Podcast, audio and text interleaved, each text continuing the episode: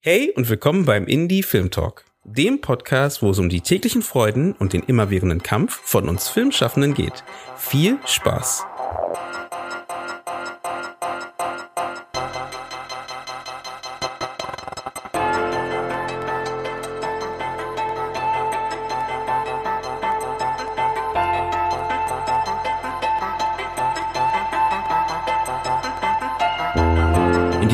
Gespräch, welches in Kooperation mit der Master School Drehbuch entstanden ist, reden wir über die Arbeit am Drehbuch zu der vor kurzem erschienenen Sky-Genre-Serie Hausen. In unserem Gespräch geben uns Regisseur und Drehbuchautor Till Kleinert und Drehbuchautorin Anna Stoeva spannende Einblicke in die Entwicklung der Drehbücher für die Horrorserie. Zusätzlich werfen wir einen Blick auf die Prozesse bei der Ausarbeitung von Charakteren und Storylines und schauen uns an, wie sie die Arbeit im Writers Room organisiert haben.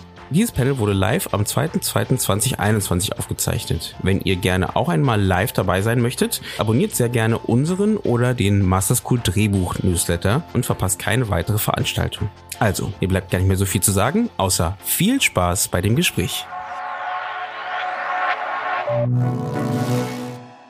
Ja, ich freue mich sehr, dass so viele Leute dabei sind und begrüße alle zum offenen Abend an der Master School Drehbuch heute als Indie-Film-Talk live at Master School Drehbuch, veranstaltet von Susanne Braun und Eugene Jahr. Und nicht nur an euch alle herzlich willkommen, sondern natürlich auch ganz besonders den Gästen von Indie Film Talk, Anna Stoeva und Till Kleinert, die kreativen Köpfe von Hausen. Mein Name ist Eva Maria Fahrmüller. Ich leite gemeinsam mit Thomas Schrader die Master School Drehbuch. Thomas will bestimmt auch mal winken, damit ihn alle sehen. Genau.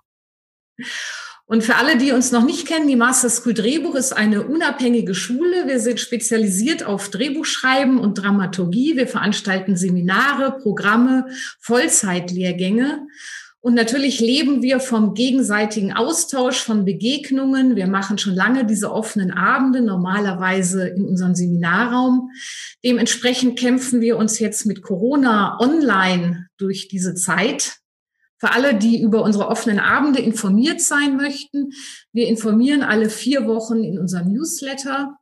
Doch genug der Vorrede. Die eigentlichen Stars des Abends, ähm, Anna und Till, werden von Eugene und Susanne interviewt und ich übergebe sehr gerne an die beiden von Indie Film Talk.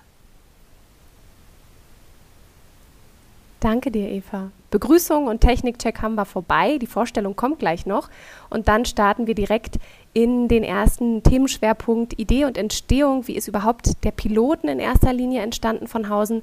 Wir gucken uns in erster Linie den Piloten, also die erste Folge an. Das heißt, äh, der Spoiler-Alarm ist nicht so unglaublich groß, weil äh, wir quasi nicht verraten, was noch alles passiert. Dann wollen wir ein bisschen näher uns auf die Charaktere konzentrieren da stehen Juri, Jaschek, Scherbe und Cleo im Vordergrund und wie die überhaupt entwickelt wurden. Außerdem natürlich der Kern heute Abend Arbeit im Writers Room. Was gab es da für Aufgabenverteilung? Ritter Alu, wie sah überhaupt so euer Arbeitsalltag aus? Da dürfen wir mal ein bisschen von euch horchen und ihr werdet vielleicht aus dem Nähkästchen plaudern. Und am Ende machen wir ein kleines Come-Together bei WonderMe. Das ist eine Plattform, die funktioniert ähnlich wie Zoom, nur in der Hinsicht noch besser, weil man die Möglichkeit hat, von Tisch zu Tisch zu gehen. Das heißt, man kann auch mal direkt zu Till gehen und ihn anquatschen. Man kann äh, in Zweier- oder Dreiergespräche sich mit den Kolleginnen, die hier sind, austauschen. Und das bieten wir Ihnen im Nachhinein noch an. Anstatt der Umtrunk mit Rotwein geht es zu WonderMe und da können wir uns dann noch austauschen. Eugene, ich gebe mal weiter, weil das, das haben wir jetzt schon alles gesagt. Ne? Man kennt uns jetzt inzwischen schon. Es gibt von uns so einen Podcast. Folgt uns bitte, hört rein und ähm, ich übergebe dir die Bühne. Genau, danke schön für die Vorbereitung. Deswegen, ich würde einfach mal langsam einsteigen in das ganze Gespräch und wir fangen ja meistens an mit einer kleinen Vorstellung, damit jeder weiß, wer hier gegenüber von uns sitzt und wer hier redet. Und deswegen würde ich erstmal kurz zu Anna ähm, übergeben. Also Anna, kurz nochmal allgemein zu Anna. Anna ist Autorin oder Head-Autorin von Hausen und gleichzeitig auch Produzentin, also hauptsächlich sogar Produzentin von verschiedenen audiovisuellen Formaten und auch sehr stark im Bereich Dokumentarfilm unterwegs und lebt und arbeitet in Bulgarien, wo sie auch gerade sitzt. Und vielleicht kannst du ja ganz kurz noch mal kurz erzählen, wie du zum Film gekommen bist und was du da so machst im Film. Vielleicht habe ich irgendwas vergessen. Selbstvorstellung. ah, ja.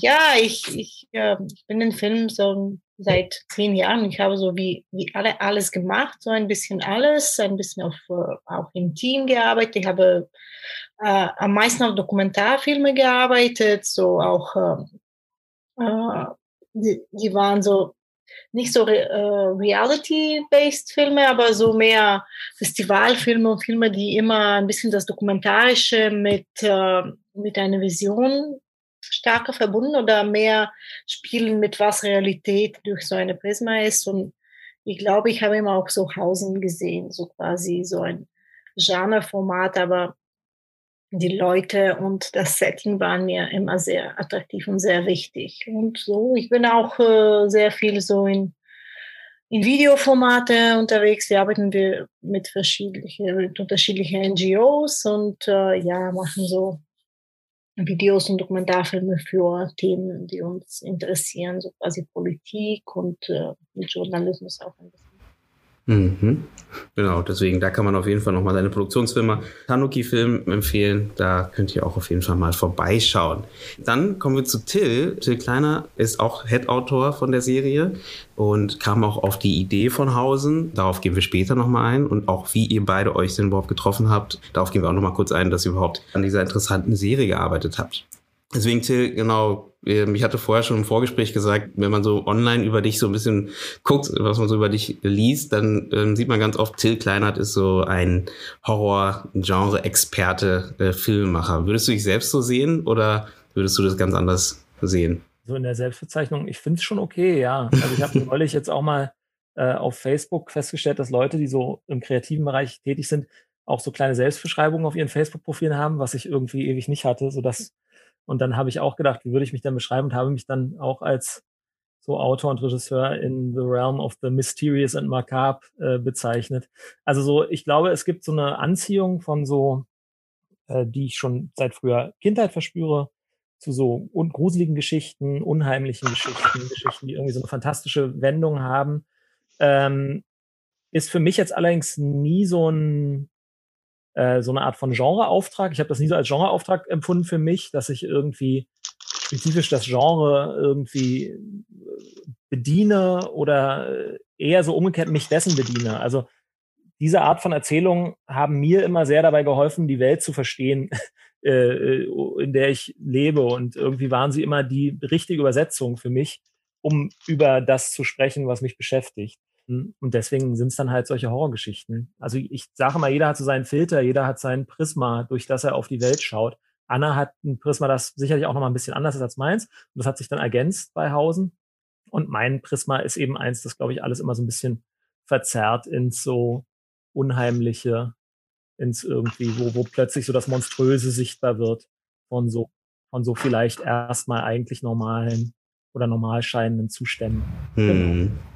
Deswegen steigen wir gleich ein und da wäre gleich die erste Frage von mir. Es ist ja schon eine High-Concept-Serie oder schon eine sehr ähm, ganz klassifizierte Richtung, wie die Serie geht. Wer kam denn auf die Idee? Wie kam denn, wie kam man auf die Idee und was war denn so der Antrieb für diese Serie? Ähm, also die Idee kam mir dann tatsächlich äh, zuallererst, also in so der, der, der erste Kern oder diese erste, das erste Saatkorn der Idee basierend auf so meinen eigenen Kindheitserfahrungen quasi. Also ich bin mit meiner Mutter, als ich vier Jahre alt war, die hat sich von meinem Vater getrennt, sind wir halt am Rand von Berlin in Hohenschönhausen in so einen Erstbezug, in so einen Plattenbau eingezogen, so ein Elfgeschosser. Und ähm, da gibt's, glaube ich, einfach ganz viele Erinnerungen, die bei mir so hängen geblieben sind oder so Erfahrungen, die auch zum Teil Angsterfahrungen waren oder so Sachen, die einem so ein bisschen merkwürdig erscheinen. Auch so eine gewisse, so ein gewisser Eindruck dieser Architektur, wie die da so so ein bisschen im Nichts in der Ackerbrache steht. Also diese Viertel waren ja alle komplett neu damals. Äh, da gab es ja auch noch kein drumherum, keine Infrastruktur, keinen städtebaulichen Kontext, in dem das irgendwie eingeflochten war. Also man fühlte sich wirklich so ein bisschen wie so abgesetzt im Nirgendwo. In, im, sozusagen im Schatten dieser monolithischen Blocks. Und äh, das hat irgendwie mit mir als Kind, glaube ich, viel gemacht oder hat in mir viel ausgelöst. Also es gibt die Müllschlucker sind so der Klassiker, die natürlich irgendwie so was sehr Unheimliches haben. Diese Klappen, in die man da seinen Müll gibt, wo dieser dunkle Schacht dahinter ist und irgendwie sagen einem alle, das führt irgendwie dann unten zu irgendwelchen Containern, die da stehen, aber die stehen in so einem verschlossenen Raum, die sieht man also auch nie. Und irgendwie entstehen also eigentlich ganz andere Bilder im Kopf von so einem Kind, äh, das da so lebt. Und ähm, meine Mutter ist auch ähm, zu der Zeit hat sie noch ein Fernstudium gemacht und war deswegen auch öfter mal relativ früh, also als ich so fünf Jahre alt war oder sowas, auch abends länger mal weg zu irgendwelchen Veranstaltungen. Und ich war dann auch allein zu Hause. Und auch dieses allein zu Hause sein und da so ein bisschen allein dann mit seinen Ängsten zu sein, die dann so hochkommen, ob die Mutter irgendwie wiederkommt oder was auch immer, äh, das hat schon auch irgendwie was gemacht oder würde ich sagen, ist vielleicht so ein bisschen wie der Urgedanke in Hausen. Also es gibt ja auch, ohne zu viel zu spoilern, es gibt ja sogar eine Figur, die quasi, kann man sagen, wie so eine Art von Ver, äh, also viele Figuren sind irgendwie Verwurstungen von so uns selbst, glaube ich, Anna und mir, aber ganz spezifisch von so dieser Erfahrung. Ähm, eine, die ich meiner Mutter ganz dezidiert nicht zum Vorwurf machen möchte, eine Erfahrung, äh, weil ich habe da sozusagen absolutes Verständnis, ähm, hat aber trotzdem irgendwie mit uns beiden was gemacht. Also sie kam wohl öfter, das ist eine Erinnerung, die bei ihr ganz stark ist, dass sie dann eben nach Hause kommt mit diesem schlechten Gewissen und schon im Fahrstuhl hört sie mich halt weinen und, äh, und wenn, steigt aus und sieht mich dann da vor der offenen Wohnungstür stehen in diesem Hausflur. Ähm, und da habe ich dann mitunter schon eine halbe Stunde irgendwas gestanden und es hat aber nie mal irgendeiner die Tür aufgemacht von diesen anderen Leuten, die da auf dem Flur gelebt haben. Und das ähm, ist vielleicht auch so ein bisschen ein Thema von Hausen. Wie kommt es eigentlich, dass da so viele Leute wohnen, aber irgendwie dann doch keiner so richtig sich traut, die Tür für den anderen aufzumachen? Was ist das eigentlich für eine seltsame Kraft, die in diesem Haus oder in diesen Häusern wirkt, die ja eigentlich konzipiert waren als soziale Utopie irgendwie ein Stück weit. Natürlich auch, also gerade in den 80ern, die neu gebauten Häuser auch sehr billig dann schon und sehr, also da war dann von der Utopie vielleicht nicht mehr ganz so viel übrig wie am Anfang. Ähm, also real existierender Sozialismus versus die schöne Idee dahinter ist ja immer so ein Thema. Ähm, genau, all das hat irgendwie eine Rolle gespielt und irgendwie hatte ich dann während der Filmschulzeit die Idee, daraus könnte man noch mal eine Serie machen. Also damals war 2006 war so die erste Idee. Da war da war Serie ja noch gar nicht so das Ding. Also auch an der Filmschule äh, ganz sicher nicht. Aber irgendwie, ich hatte damals relativ frisch äh, Rigid, äh, also ähm, The Kingdom von Lars von Trier gesehen. Diese Serie, die in dem Reichshospital in Kopenhagen spielt, die auch so eine Geisterserie letztendlich ist, die aber kurzgeschlossen ist mit so einem Krankenhausalltag und so einem Gebäude. Und irgendwie hat mich das beeindruckt, wie man da so ganz vielgestaltig, ganz viele kleine Geschichten erzählen konnte über verschiedenste Leute. Auch so ein bisschen satirisch zum Teil fast. Irgendwie ist mir vorgeschwebt, so einen Raum zu schaffen, auch indem man so in dieser quasi Breite auch über so einen Block und seine Bewohner erzählen kann.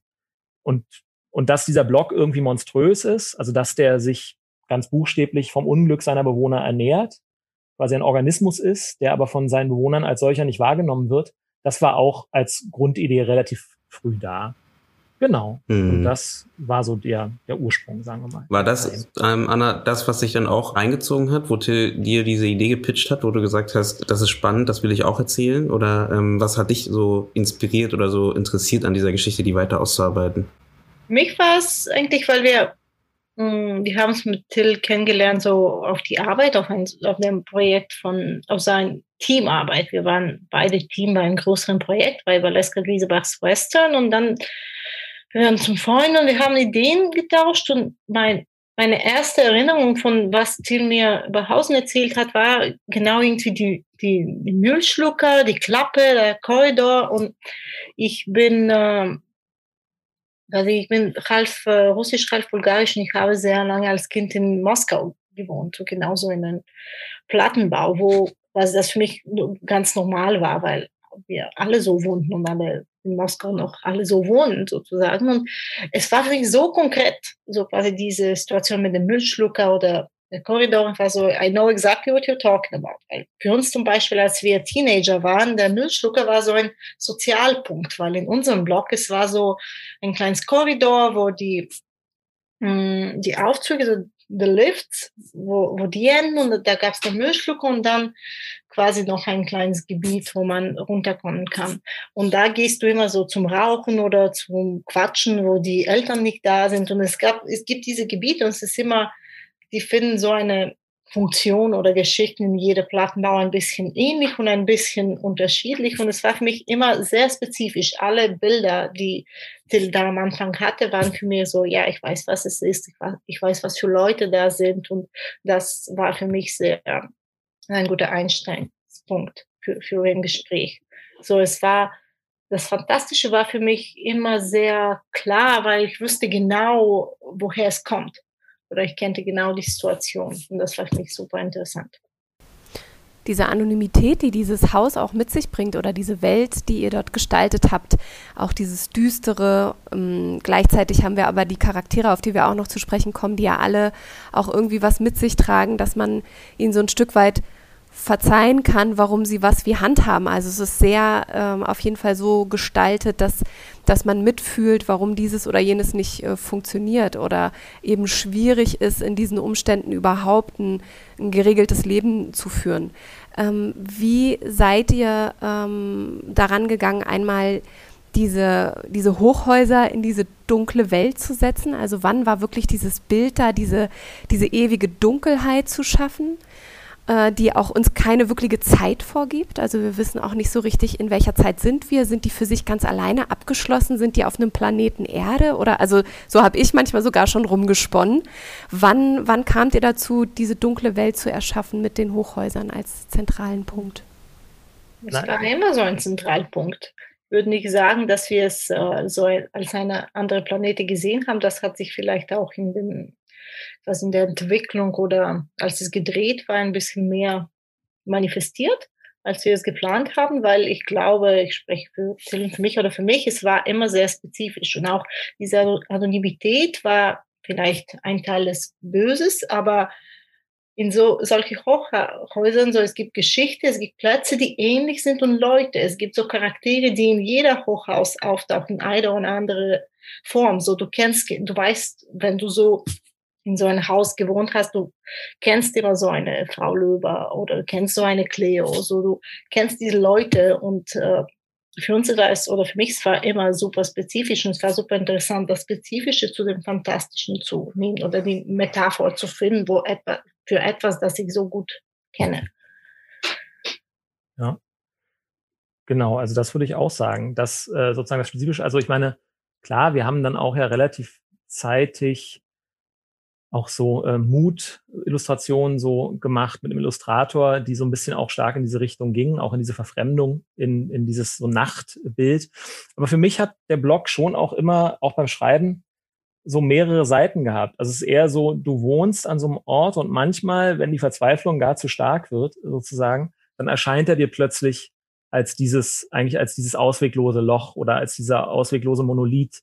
Ähm, aber für mich hat es auch immer durchaus die Wahrnehmung von dem als einen realen Ort gegeben, auch immer wieder. Also in gewisser Weise dieses so ewige Nacht, wie Anna schon sagt, das ist, glaube ich, was, was dann auch in der Umsetzung jetzt vielleicht nochmal sich so ein bisschen verstärkt, dann auch in der, in der Art, wie das dann farbkorrigiert ist und so weiter.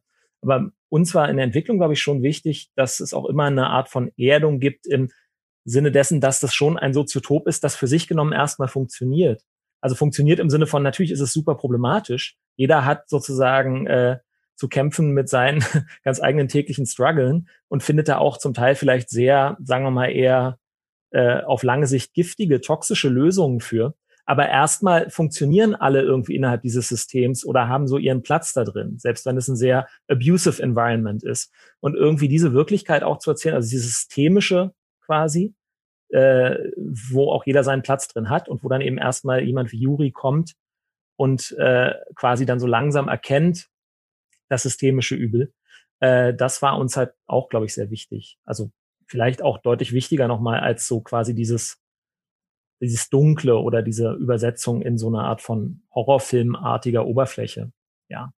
Vorhausen ich, habe ich zum Beispiel auf einen Dokumentarfilm gearbeitet, so, äh, der war über der war für HBO und es war ein Film über so einen Block, der war in Bulgarien, glaube in den 70ern oder sowas, gebaut, um uh, Türken, Bulgaren und Roma zusammenzubringen und so eine utopische quasi Gemeinschaft zu schaffen.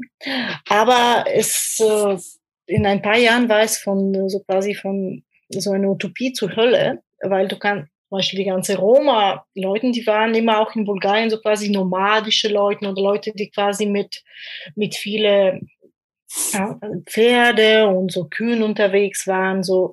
Und dann du nimmst so eine Gruppe und sagst, du wohnst jetzt in Plattenbau, hier sind deine 50 Quadratmeter, enjoy. Und dann es gibt äh, Ziegen und Pferde auf dem Balkon.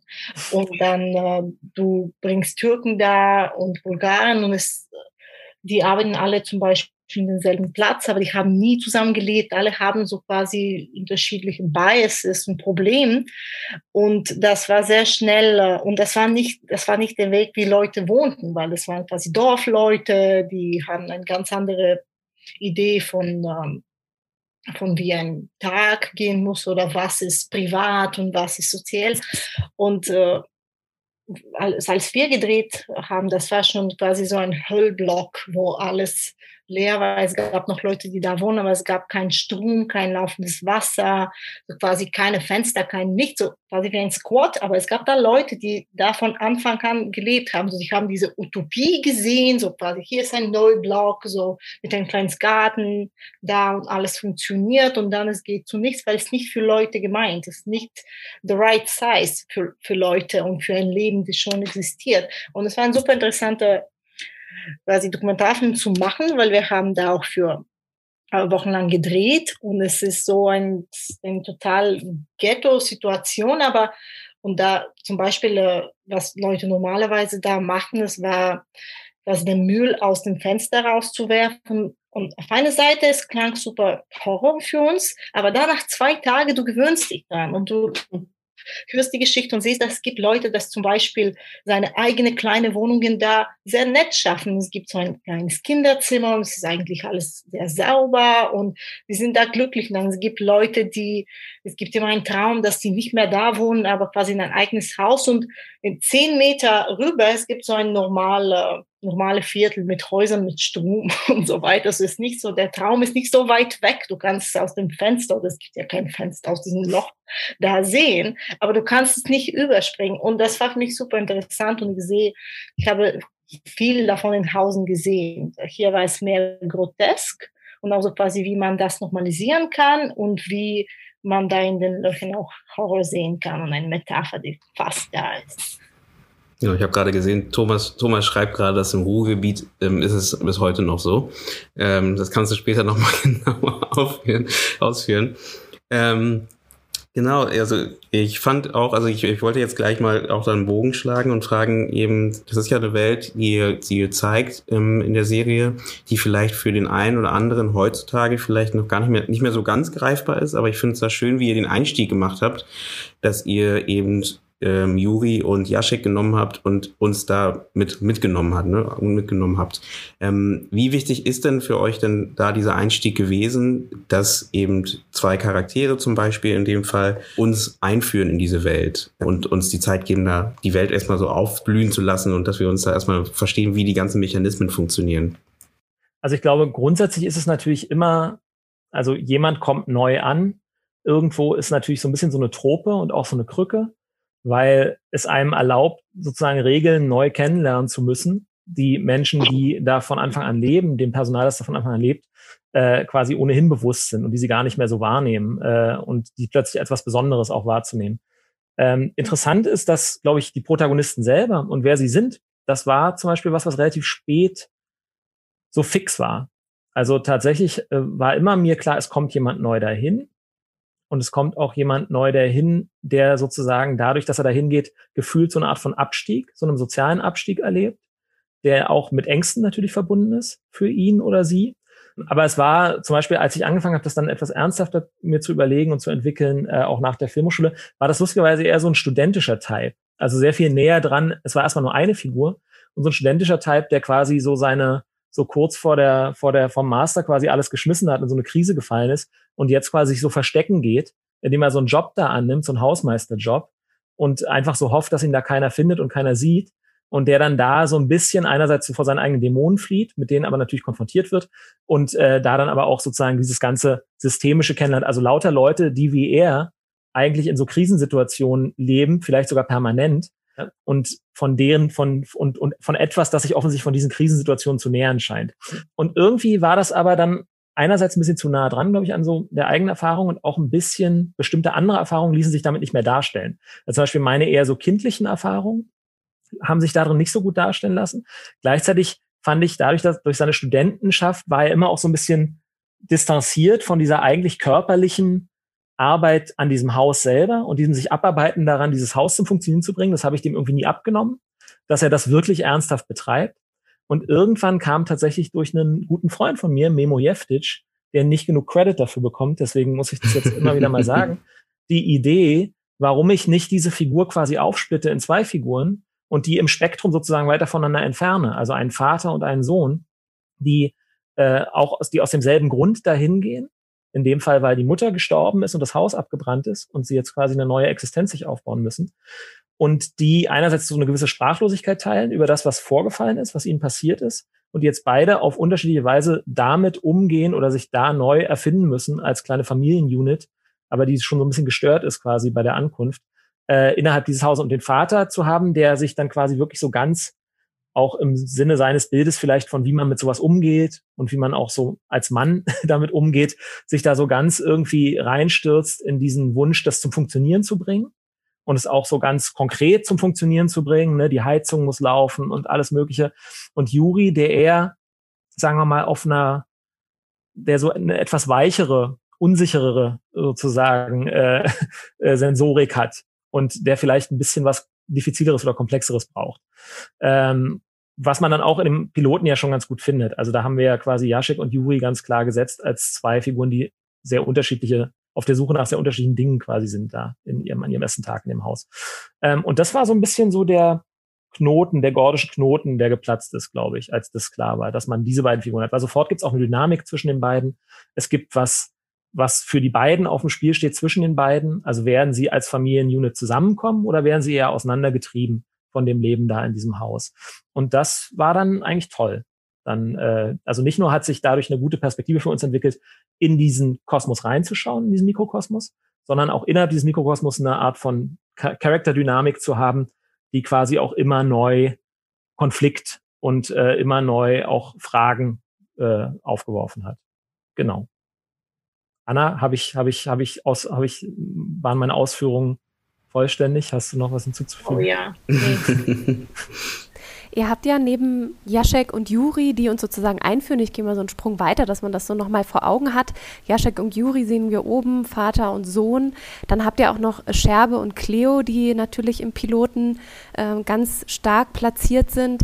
Was war für die beiden Charaktere zusätzlich noch ein wichtiger Punkt, wo ihr gesagt habt, die müssen im Piloten auf jeden Fall mit dabei sein und ihre Geschichte mit erzählen? Also welche wichtige Funktionen haben die beiden für euch im Piloten?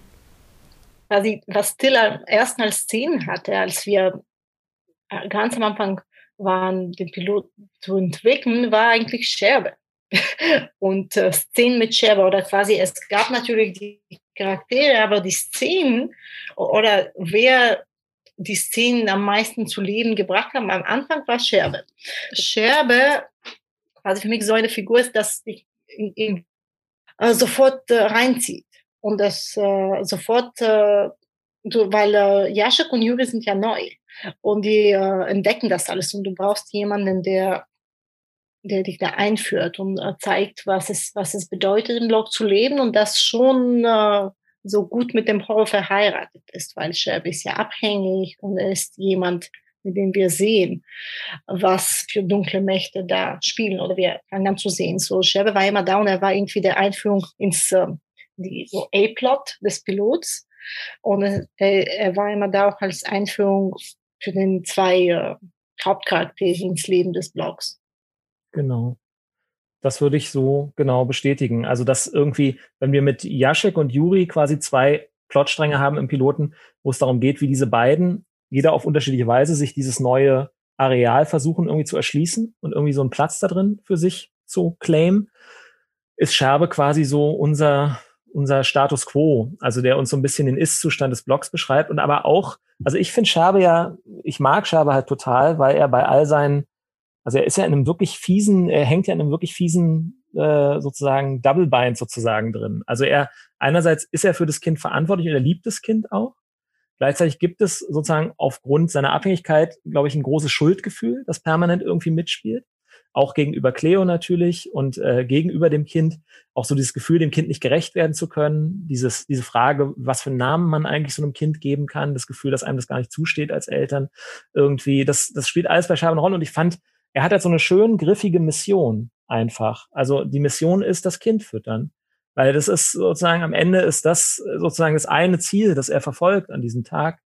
Und, ähm, und er setzt halt aus der Perspektive von dem, was ihm möglich ist, Himmel und die Schmitten in Bewegung, äh, um das irgendwie möglich zu machen. Und das hat für mich dann was von einer gewissen, weil natürlich könnte man, könnte man immer urteilen, sagen, ja, aber hättest du das Geld nicht vorher für Drogen ausgegeben, dann hättest du jetzt Geld, um dieses Milchpulver zu kaufen. Aber das, das sind so irgendwie, das muss man einfach erstmal annehmen, dass die Figur sich in diesem sozusagen Zwangssystem bewegt, in dem, äh, in dem ihr diese eigenen, diese Hindernisse quasi im Weg liegen, diese angeblich selbstgemachten und wie sie dann aber trotzdem versucht, irgendwie mit Würde da durchzukommen und, und dem Kind irgendwie, äh, irgendwie zu Nahrung zu verhelfen, das finde ich halt irgendwie toll. Und das ist natürlich dann auch tragisch, wenn es am Ende quasi ja dann so ein bisschen trotzdem nichts bringt. Also in dieser dramatischen Ironie, dass er quasi am Ende des Piloten ja oder quasi das, das Kind selbst dann vom Haus irgendwie verschluckt wird, verschlungen wird. Und ähm, ja, also das, das fand ich immer, weil der will halt was die ganze Zeit. Der ist halt irgendwie auch immer in Bewegung, der gibt nicht auf. Also das, das hat mich irgendwie an Scherbe immer gereizt. Was ist, glaube ich, auch so eine schöne kleine, wie Anna beschrieben hat, das war so eine Art von so 20-seitiger erster, eher so Mut, wie so ein Mut, geschriebenes Mut für Hausen, äh, wo einfach diese Geschichte von Scherbe mit seinem Kind irgendwie aufgeschrieben war. Da gab es Juri und Jaschek in diesem Text noch gar nicht. Es hätte auch was sein können, was vorher passiert, bevor die ankommen oder sowas. Einfach um so ein Gefühl für, äh, für, für den Block und die Kämpfe, die da so gekämpft werden, zu bekommen. Und auch für den Ton. Weil ich schon finde, dass Scherbe auch durchaus komisches Potenzial hat.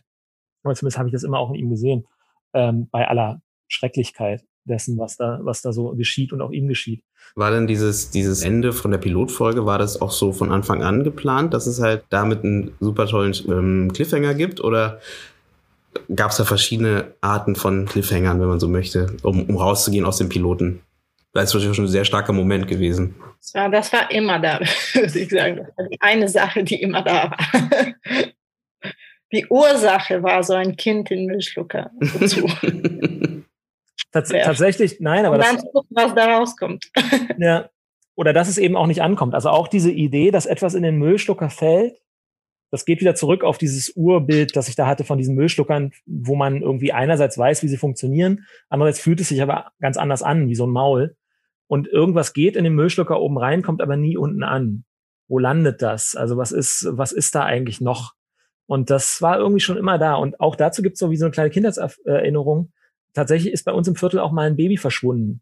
Äh, damals, als ich so sechs oder sieben war. Und da fuhren Polizeiautos rum und haben so Ansagen gemacht, irgendwie, wer was gesehen hat. Und meine Freunde und ich sind echt so durch, durch in dieser Fantasie, dass wir jetzt das Kind finden und wie so Helden werden, sind wir quasi wirklich so durchs Viertel gelaufen und haben so geguckt und gehorcht und was auch immer.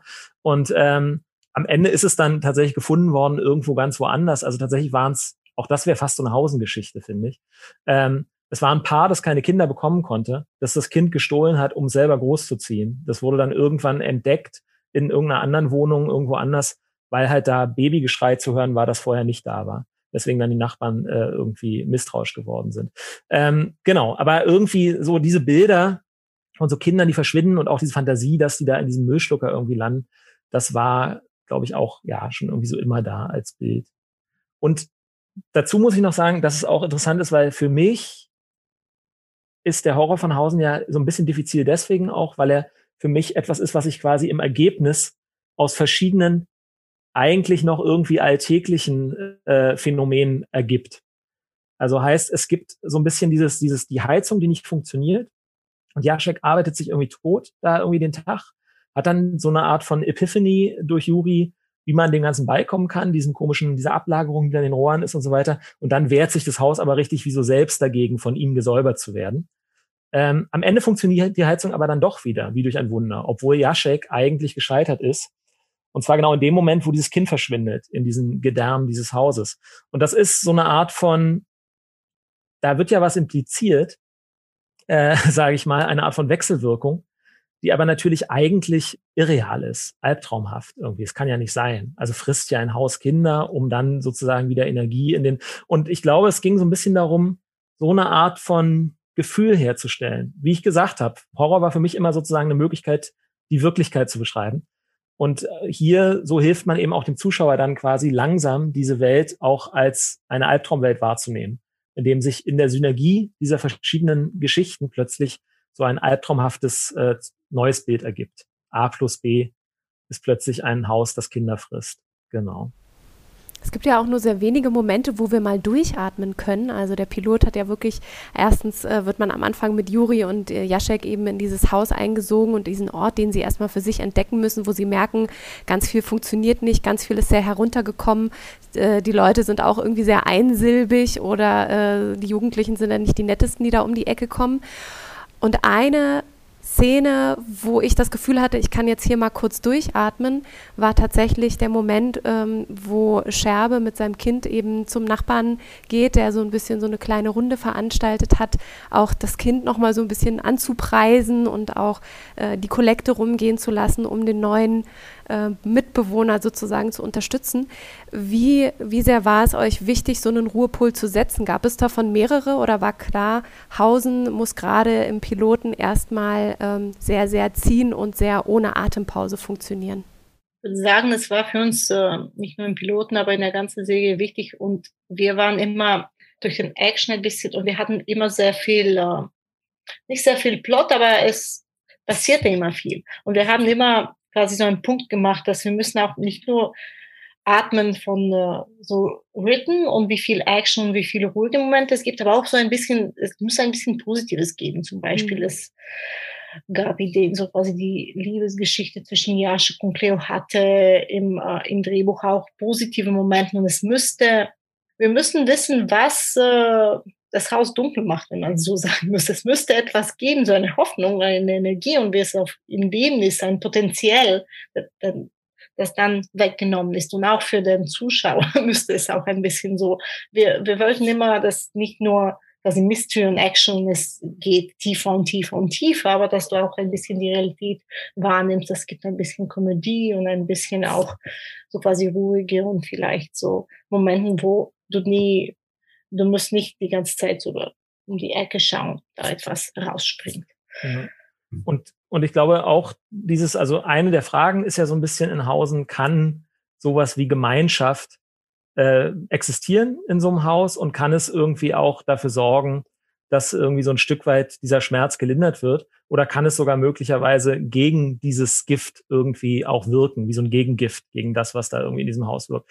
Und dafür war uns ganz wichtig, dieses quasi illegale Treffen da mit diesem illegalen Ofen, das ja dann von Jaschek auch gleich wieder so zerstört wird irgendwie quasi in seinem merkwürdigen äh, Regelblick.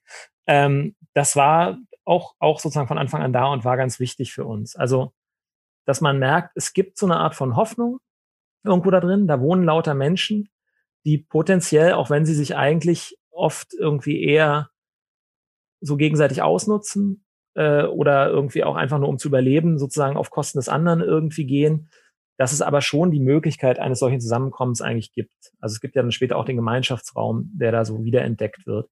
Ähm, und ja, und das war von Anfang an so das Bild dafür, glaube ich. Da. Zum Beispiel in der Arbeit, auch in der Entwicklung mit dem Team und nicht so vielen Reitersum, aber auch mit quasi Produzenten und so weiter. Ich habe eben gefunden, das war nicht so einfach zu kommunizieren. Also die Logik, dass man da Ruhepunkte haben muss, so quasi für wie die, wie die Episode, wie jede Episode aufläuft, das, das haben die verstanden. Aber ich glaube, weil ich habe immer gefühlt, dass äh, es gab so ein bisschen so eine Linie zwischen Leute, die in einem Hochhaus gewohnt haben. Und das klingt jetzt ein bisschen so, ich weiß nicht, nicht elitistisch, aber andersrum. Äh, aber wenn du die Realität äh, wirklich gut kennst, dann kannst du sehr gut sehen, wie man da Hoffnung schaffen kann, wie man da Gemeinschaft schaffen kann. Und wenn man sehr viel auf dem Horror fokussiert ist oder, oh super, wir haben so einen schrecklichen Ort und jetzt erzählen wir schreckliche Geschichte über alle, die da wohnen und uh, the more horror, the better.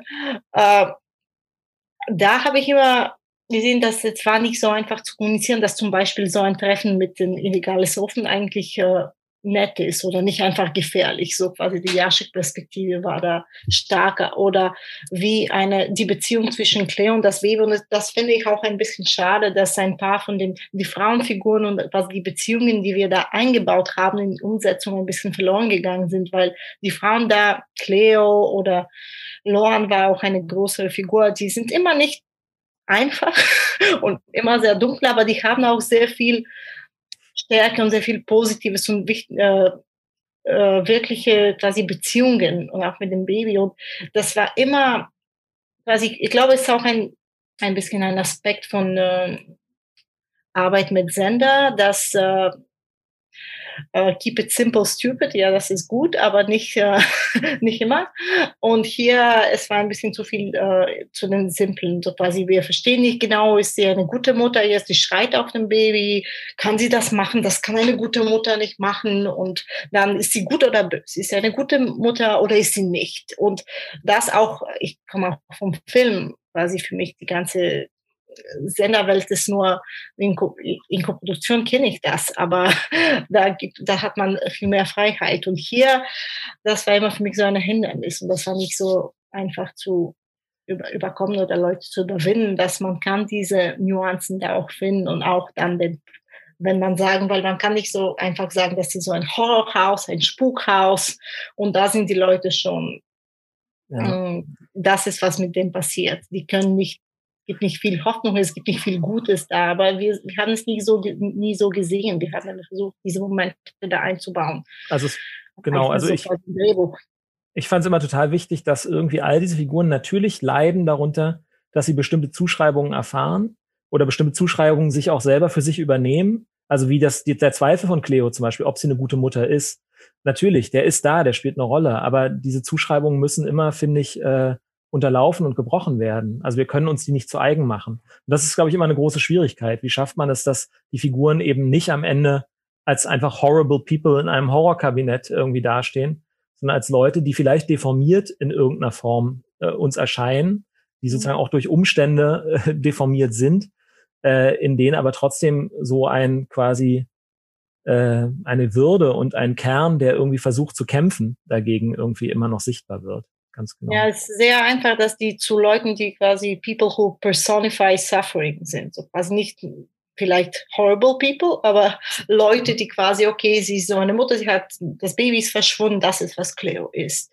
Oder Sherby ist abhängig und er ist der Erste, der quasi in den to the Black Hole geht, das ist, was Sherby ist. Jetzt spielen wir mit diesen Figuren. Wir haben immer versucht zu einen Kopf zu haben oder auch ein Drehbuch zu bauen, dass sie, sind, sie viel mehr sind und das Kampf von jeder Figur viel mehr ist. Und auch, es gibt auch, also sie leben, das Leben ist auch nicht immer schwarz, auch nicht in Hausen, oder das war die Idee.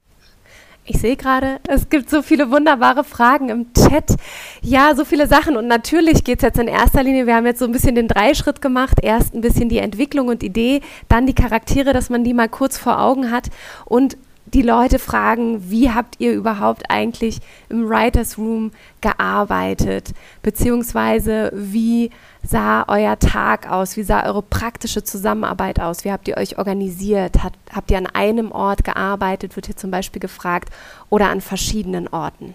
Ja, also zunächst mal muss man sagen, dass quasi der Writers Room in Anführungszeichen ja zweigeteilt war in unserem Fall dahingehend, dass wir zuallererst mal nachdem wir den Entwicklungsauftrag auch bekommen haben vom Sender, äh, immer noch zu zweit das weiterentwickelt haben. Also wir haben vom, vom Piloten und dem grundsätzlichen Konzept der Staffel ausgehend dann quasi in relativ ausführlichen Treatments zu zweit äh, das weiterentwickelt. Ähm, erstmal, wir hätten das gern auch da schon mit einem Writers Room gemacht, also mit mehr Autorinnen, AutorInnen, weil wir wussten, dass wir ohnehin dann nicht alle Folgen selber schreiben wollen, sondern mit anderen Autoren zusammenarbeiten wollen. Natürlich wäre es toll gewesen, dann auch die Staffel schon mit denen zu entwickeln. Umso stärker wären sie schon von vornherein auch in diesen ganzen äh, Strängen drin gewesen und so weiter. Das war dann einfach, das ist auch so eine Realität, glaube ich, des Entwickelns und Arbeitens, das war finanziell nicht möglich.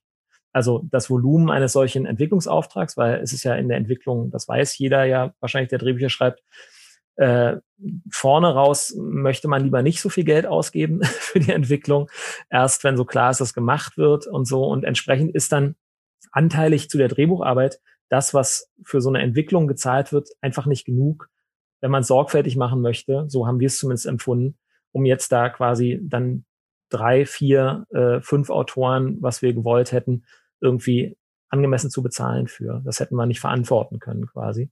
Deswegen haben wir das zu zweit gemacht. Und dann, äh, nachdem das Go für die Drehbücher kam, haben wir den quasi eigentlichen Writers Room in Anführungszeichen zusammengeführt.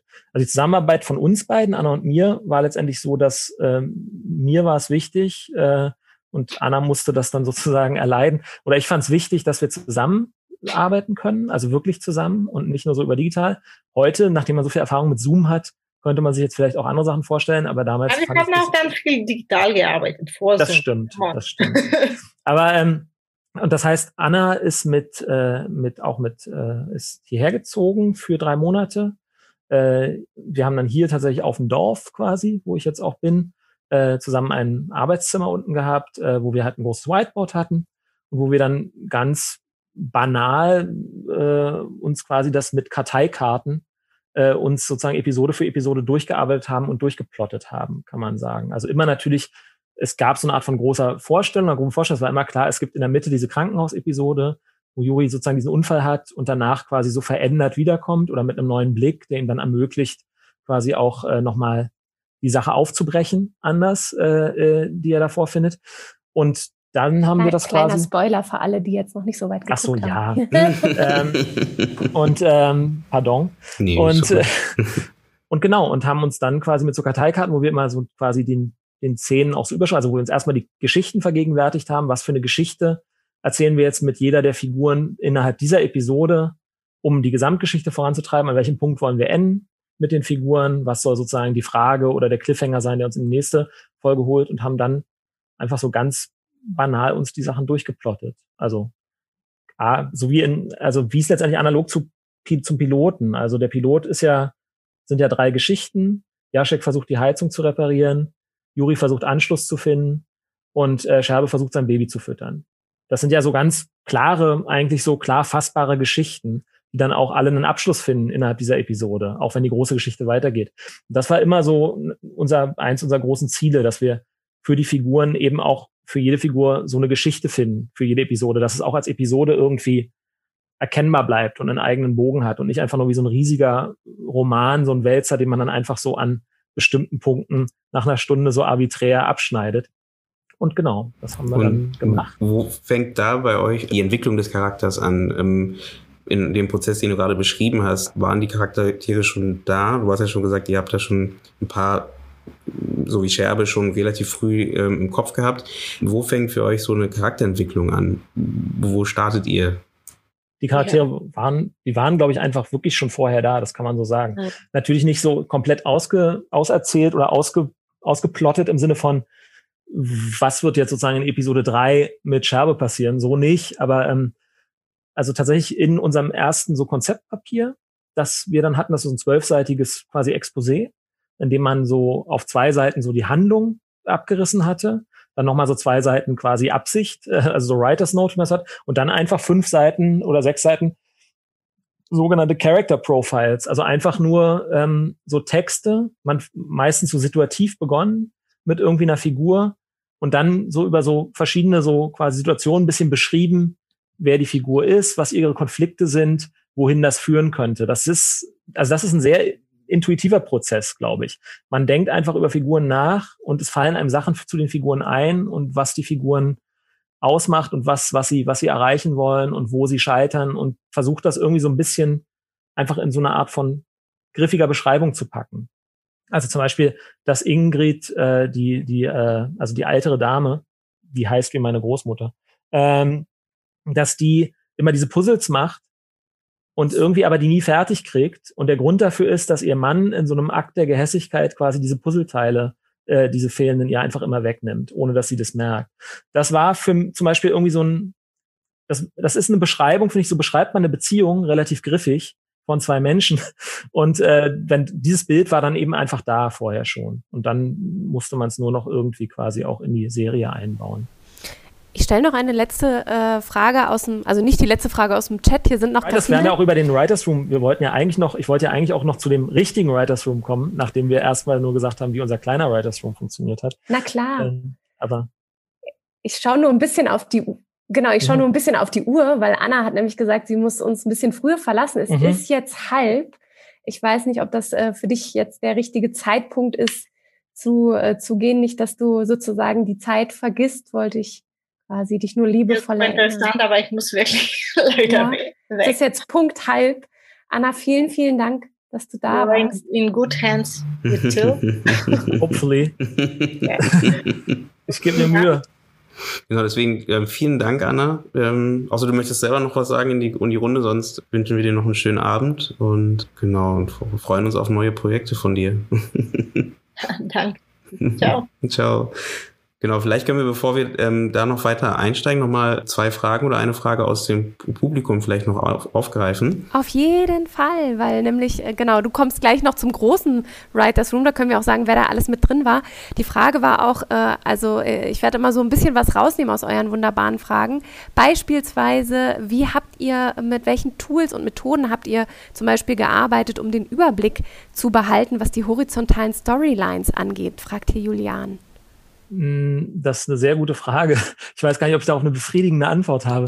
Also tatsächlich ähm, äh, ist das, glaube ich, was, was dann wir eher, wo wir eher rückwirkend Methoden für erfinden mussten, nachdem wir quasi eher äh, wuchernd äh, uns quasi so Episode für Episode, episodisch durchbewegt haben. Zwar mit einer Art von Idee davon, wie sich das Ganze äh, horizontal zu entwickeln hat und wo die quasi Umschlagpunkte sind. Aber trotzdem hat sich dann in der Entwicklung der einzelnen Episoden so viel äh, nochmal so Nebengeschichte und Plot entwickelt, auch für die Figuren, dass es dann eher sozusagen nachdem schon sehr ausführliche Treatments zu den Episoden vorlagen, äh, dann sozusagen die Aufgabe war, um die dann wieder auf handelbare Größe runterzudampfen, äh, dann sozusagen sich nochmal quasi den, den groben Überblick zu vergegenwärtigen. Das haben wir dann letztendlich wirklich mit so klassischen digitalen, also es gibt bei Final Draft, gibt es einerseits so ein so eine, so eine Art von Whiteboard, so ein digitales, ne, dass man dann auch teilen kann mit Leuten. Ähm, wir haben, bevor wir das gemacht haben, haben wir in so Google-Dokumenten einfach gearbeitet. Also ganz banal haben wir da so quasi Tab Tabellen uns gemacht, auf die alle Autoren, AutorInnen Zugriff hatten und auch immer sehen konnten, was sich verändert hat, wenn irgendwie ein neuer Beat dazugekommen ist oder sowas. Ähm, alles noch so ein bisschen also ich würde nicht sagen, dass wir Probleme hatten, die Übersicht jetzt irgendwann mal verloren haben, aber ich würde sagen, heute kann, würden wir das auch ein bisschen schlauer angehen. Also ich habe jetzt zum Beispiel wieder eine Staffel geplottet für wiederum eine Hörspielserie mit einem befreundeten Autoren. Und da haben wir jetzt was benutzt, das heißt Miro. Das mhm. ist so eine Art äh, oh, ja, Online, Online Whiteboard. das finde ich ziemlich spitze, muss ich sagen. Also das hat sich äh, total bewährt. Äh, solche, also zum Online-Tracking unseres Fortschritts oder wo wir waren und nochmal nachgucken, haben wir halt Google-Dokumente verwendet, im, äh, im, als so tabellarische, tabellarische Google-Dokumente für quasi jede Episode, sozusagen in die Plots, Spalten für die einzelnen Plots und dann jeweils so verschränkt, dass man auch in der Chronologie die sehen konnte, beziehungsweise auch verändern konnte, wenn man wollte. Aber es war natürlich alles ein ganz schönes, also so ein bisschen wie so selbst gebaut, ne? wie man sich eine Excel-Tabelle selber baut. Es gibt da schon auch bessere Tools inzwischen, auf die dafür quasi gestreamlined sind, sowas zu machen. Für alle, die die Miro vielleicht nicht kennen, also es ist ein Whiteboard, auch äh, mit einem Free-Account, den man sich machen kann. man hat sehr, sehr viele Möglichkeiten, nicht nur mit bunten Post-its zu arbeiten, die man herumschieben kann, sondern auch äh, verschiedenen sogenannten Templates, die vielleicht auch genau schon dafür dienen, wenn man bes bestimmte Persona oder Charaktere erstellen will. Und wie du auch gerade schon sagtest, alle können da kollaborativ drauf zugreifen und mitwerkeln und schreiben. Mhm. Gibt es noch eine Frage aus dem Publikum? Also sorry, du wolltest noch was hinzufügen? Nee, nee. Hm? nee. Alles gut. äh, nee, nee, ich, ich wollte dann sozusagen auch langsam zum Writers Room kommen, dachte ich einfach. Ähm, Gerne. Genau, also nachdem dann Drehbuchaufträge erteilt waren oder der Auftrag, die Drehbücher zu schreiben, war dann eben klar, dass wir das sozusagen nicht schaffen würden und auch nicht wollen würden, das jetzt allein zu schreiben. Und da war es dann für uns total schön, weil wir endlich eben auch Stimmen mit dazuholen konnten, äh, in das Ganze, die wir das Gefühl hatten, die wichtig sind, die wir gern hätten. Also dass auch nicht nur wir zwei aus unserer begrenzten Perspektive sprechen, sondern dass auch andere Perspektiven dazukommen. Problematisch oder nicht problematisch, aber natürlich aber unter dem der Voraussetzung, dass eigentlich schon sehr detaillierte Treatments existieren für die Episoden und für die gesamte Staffel, weil wir die vorher halt schon, bevor wir das Greenlight quasi bekommen haben, schon zu zweit entwickelt haben. Und ich glaube, da das war trotzdem toll und es kam wahnsinnig viel noch dazu. Also ich kann ja mal sagen, wer die Leute waren. Also es war einerseits Eroye Shikaya. Das ist ein äh, Autor, der einige einige wirklich tolle, genau, einige wirklich tolle Tatorte geschrieben hat. Ähm, äh, genau, den ich wiederum ein bisschen kennengelernt habe, dadurch, dass er mich mal auf Facebook angeschrieben hatte, lustigerweise, äh, irgendwann 2014 oder 15, nachdem er der Samurai gesehen hatte, den er irgendwie super cool fand. Und ich fand es irgendwie super cool, dass er den super cool fand. Und dann haben wir uns getroffen. Der hat mir einen seiner Tatorte gezeigt, den ich wiederum super cool fand, was bei Tatorten jetzt nicht so selbstverständlich ist. Ähm, und irgendwie gab es halt so eine Art von gegenseitiger also einem großen gegenseitigen Respekt, einer großen, großen Respekt vor der Arbeit jeweils des anderen, obwohl es von sehr unterschiedlichen Ecken kommt. Also weil er eben diese ganz großen, äh, ja auch irgendwie prestigeträchtigen TV-Krimis, 2015-Krimis äh, macht, während ich mit dem Samurai ja eher wirklich aus so der schäbigen, so äh, äh, Kultfilm, Midnight-Movie, Bahnhofskino-Ecke, äh, so ein bisschen, kann man sagen, vielleicht da so gegengehe. Und lustigerweise hat aber Erol einerseits daran ein super großes Interesse und eine große Liebe für diese Art von Kino. Und umgekehrt finde ich halt das, was er macht, äh, beim Tatort super spannend. Und ich bin ja auch äh, überhaupt kein Verächter von sozusagen der gehobenen äh, TV-Kost. Also das ist ja irgendwie vieles von dem, was ich gesehen habe als junger Mensch, was mich total beeinflusst und beeindruckt hat, sind ja einfach so Serien. Ne? Also da, dann tut man so, als wäre man so ein großer Filmkünstler dann, wenn man an einer Filmschule äh, ist, aber eigentlich. Es ist dann doch noch der Bergdoktor oder so. Naja, nicht der Bergdoktor, aber nicht, nicht unbedingt der Bergdoktor, aber sowas wie Dawson's Creek zum Beispiel hat mich als Jugendlicher halt total äh, geflasht. Buffy the Vampire Slayer ist mhm. eine meiner Lieblingsserien. Ähm, und ähm, genau. Und irgendwie war das halt immer so ein fruchtbarer Austausch. Mehr oder weniger kann man sagen, ich habe mir auch relativ früh schon mal von Hausen so ein bisschen was gezeigt und mir da so Feedback von ihm eingeholt zu noch lange bevor wir da auch den Auftrag hatten. Und ähm, genau, da war es für mich so ein bisschen so ein No-Brainer, ihn dann zu fragen, ob er Zeit hat und Lust hätte mitzuschreiben. Und hat er zum Glück gehabt. Das war toll. Ähm, Linus kenne ich halt schon ewig von der DFFB, ist ja auch selber Regisseur, der seine okay. Filme selber schreibt. Genau. Und bin mit ihm halt aus dem äh, Filmemacherverbund Schattenkante äh, quasi so äh, ver vernetzt, verbandelt, wo wir halt schon von früh an, seit dem zweiten Jahr in der Filmschule, äh, so drei Regisseure, RegisseurInnen äh, und zwei Produzentinnen äh, quasi gemeinsam die Filme entwickelt haben oder vielmehr uns unterstützt haben jeweils bei der Entwicklung der Filme voneinander. Uns auch zum Teil eben gelernt haben, hartes Feedback zu geben, aber nicht im Sinne eines, äh, so nicht im Sinne eines destruktiven mach das nicht, lass das, sondern eher in dem Versuch, irgendwie sozusagen jeweils den anderen auch wirklich zu verhelfen dazu, möglichst äh, das meiste von dem, was er oder sie da erzählen und zeigen möchte, auch wirklich rauszubringen. Also das hat mir immer total geholfen, auch so ein bisschen die Hose runterzulassen, weil Filme machen und gerade die Horrorfilme machen ist auch immer so ein bisschen natürlich Mimikry. Man setzt sich so Masken auf, um so ein bisschen uneigentlich zu erzählen von Dingen, von denen man eigentlich erzählen möchte. Aber Anna und Linus zum Beispiel haben in der Schattenkante immer sehr stark dann quasi die Erlaubnis gegeben, mich da auch weiter vorzuwagen und ehrlicher zu sein, selbst in dem Genre ehrlicher zu sein und stärker auch so mit den eigenen Obsessionen äh, sozusagen hausieren zu gehen. Und das äh, fand ich immer halt total, total wichtig. Genau, und Linus war deswegen auch, hat uns unterstützt im Writers und kam etwas später dazu, als wir tatsächlich gemerkt haben, dass wir noch einen Autoren brauchen, um äh, Workload abzunehmen. War aber super. Alexandra äh, kenne ich äh, von der Arbeit an einer Webserie für Funk tatsächlich. Äh, Girl Cave hieß die. Das war so eine Serie über drei äh, unterschiedlich, aber irgendwie auf ihre Art alle so ein bisschen nerdige Mädchen, die in so einer Kleinstadt wohnen und da eigentlich ganz gern raus wollen würden und halt so äh, ja, so Misadventures haben, kann man sagen. Eine sehr, also wirklich so eine sehr nerd-affine Serie, hat sehr viel Spaß gemacht, da habe ich Regie geführt. Und Alexandra war da quasi die Head-Autorin und ähm, hat einfach ein wahnsinniges Gespür für so Witz, für so Sprache von Jugendlichen gehabt.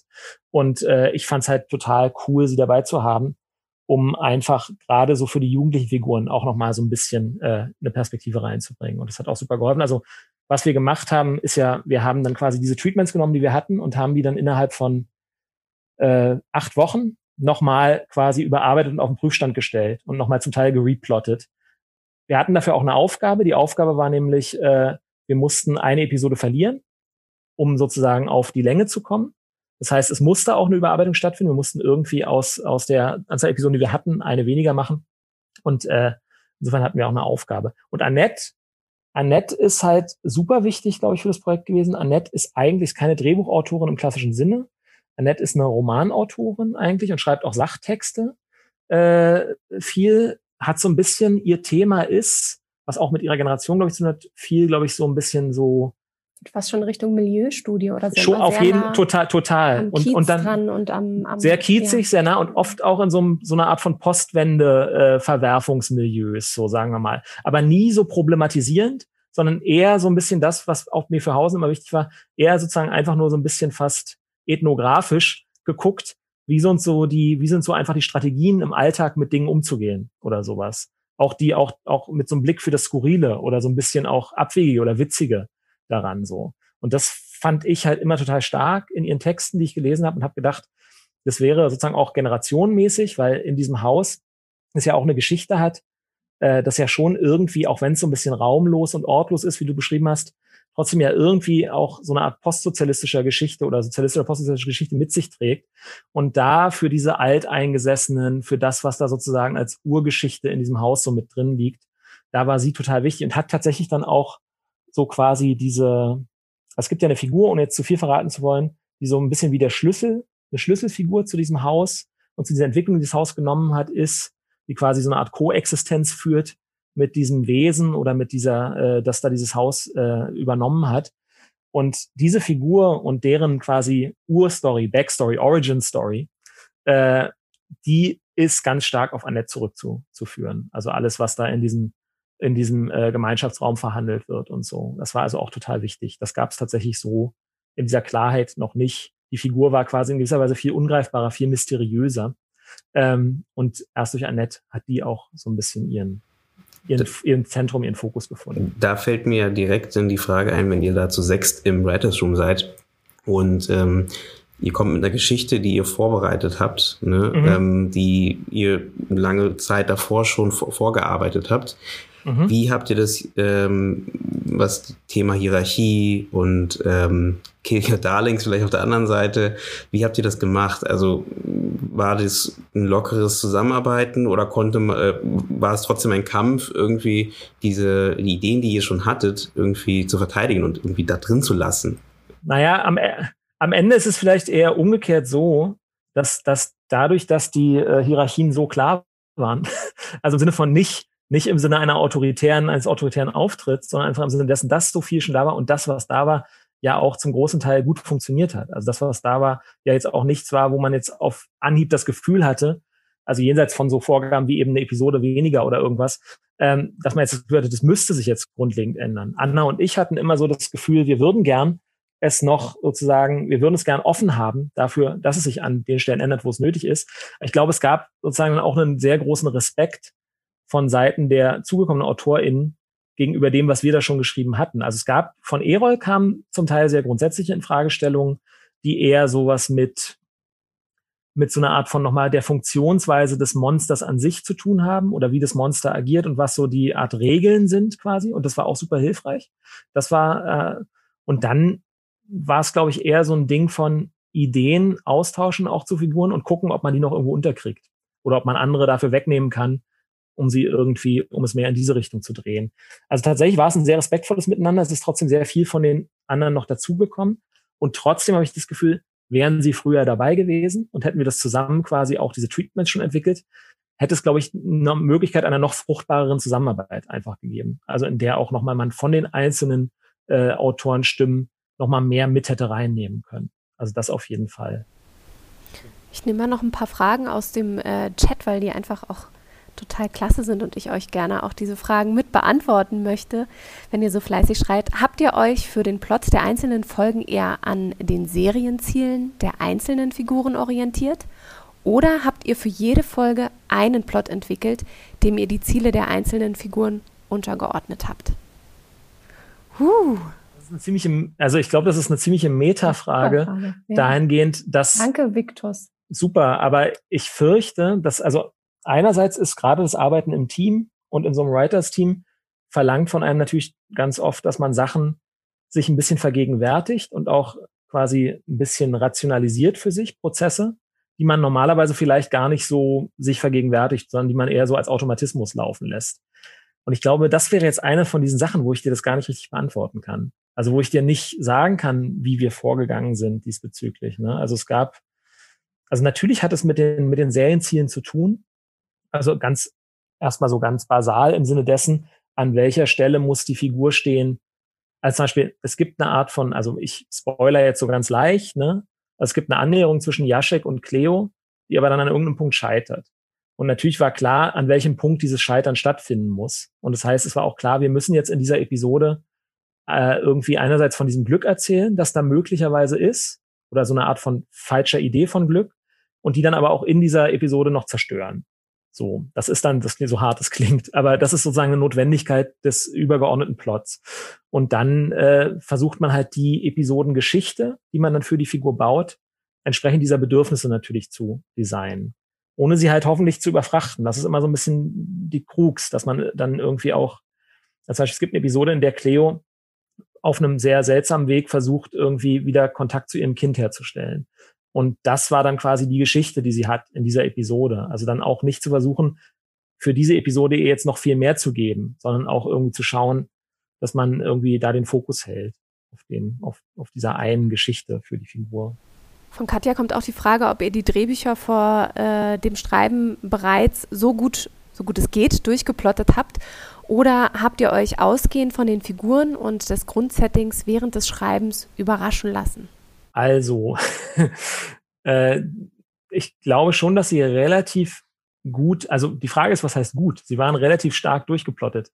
Ähm, Veränderungen hat es, glaube ich, also das Problem war eher, dass wenn man sie so, wie sie durchgeplottet waren, aufgrund dieser Fülle an sozusagen Ideen und Geschichten, äh, sind die Drehbücher erstmal zu lang gewesen, die da rauskamen, wenn man die so runtergeschrieben hat. Also das heißt, vor allen Dingen hatten wir eine Überfülle an äh, irgendwie Geschichten. Also und da war dann die Aufgabe auch zum Teil in der Bucharbeit und in der äh, Überarbeitung der Bücher dann auch quasi sozusagen in diesem Dickicht wieder sowas wie die Hauptlinien auszuarbeiten. Und äh, genau, also ich trotz allem ist es für mich und ich glaube auch für die anderen AutorInnen so, dass natürlich der Plot ist der Plot. Also wir haben bei den Plotten zum Teil schon sehr detailliert Reaktionen oder irgendwie, weil manchmal macht ja, ist ja das, was eine Szene ausmacht und ein Beat ist ja manchmal gar nicht einfach so in zwei Sätzen hinzuschreiben, sondern es geht um eine ganz spezifische Interaktion zwischen zwei Figuren, in der irgendwas sich offenbart.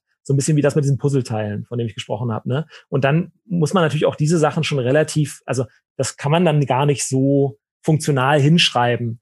Also im Sinne von irgendwie, Ingrid erkennt das und das. Nee, da muss man dann irgendwie wirklich schon auch äh, im Plotting sehr spezifisch in dieser Tabelle irgendwie bestimmte Sachen schreiben.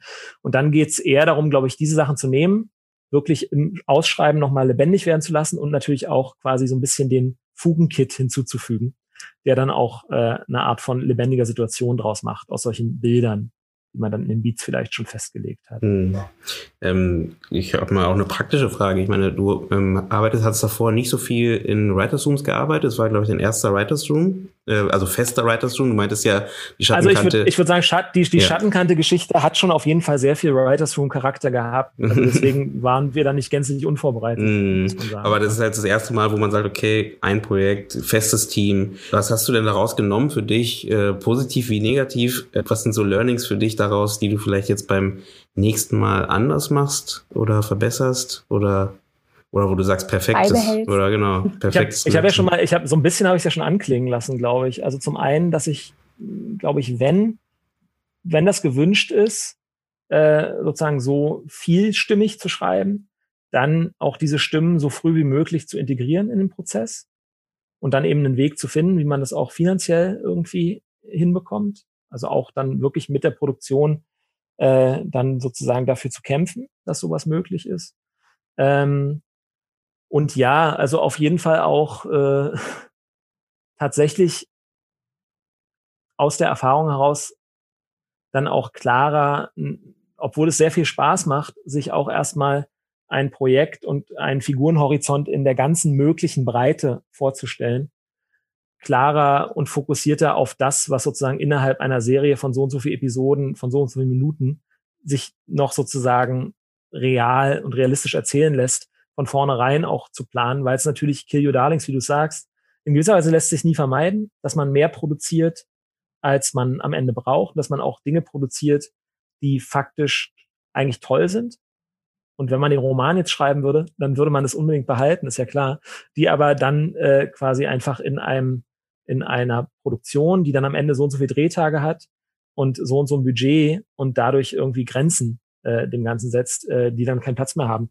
Und um diesen, sagen wir mal jetzt eher schmerzhaften Prozess sich zu ersparen, würde ich, glaube ich, auch aus der Erfahrung, die wir jetzt haben dadurch und dem Wissen, was man in 45 bis 50 Seiten eben tatsächlich äh, unterbringen kann an Geschichte und wie, äh, würde ich, glaube ich, von vornherein versuchen, es ein bisschen schmaler zu entwickeln. So. Wenn ich mir jetzt so, ein, so einen Alltag mit euch sechs an einem Tisch vorstellen würde oder an einem Raum, wahrscheinlich auch noch in einer Zeit, wo man noch zusammen im Raum sitzen konnte, wie, wie hat der Tag gestartet? Gibt es ein bestimmtes, ich sage jetzt mal ganz spielerisch, gibt es eine bestimmte Übung, Ritual, äh, Meeting, mit was ihr angefangen habt? Wie sah denn der nächste Schritt aus? Wie konstru konstruierte sich euer Tag? Wie habt ihr denn sozusagen euch durchgewurschtelt von einer Folge zur nächsten und ja, wie sah der Tag bei euch aus? Es gab, also erstmal war ein Ritual, morgens festzustellen, was wer essen möchte. Äh, also weil es immer sehr wichtig. Dann, ja. ja. natürlich. Und Na, dann mussten halt, dann hat man halt Croissants geholt und so weiter, ne? Und Nüsse und äh, das abgerechnet bei der Produktion, was man so die vorigen Tage an Quittungen dann. Es, es klingt jetzt bescheuert, aber auch das sind ja Rituale, mit denen man erstmal so reinkommt äh, miteinander.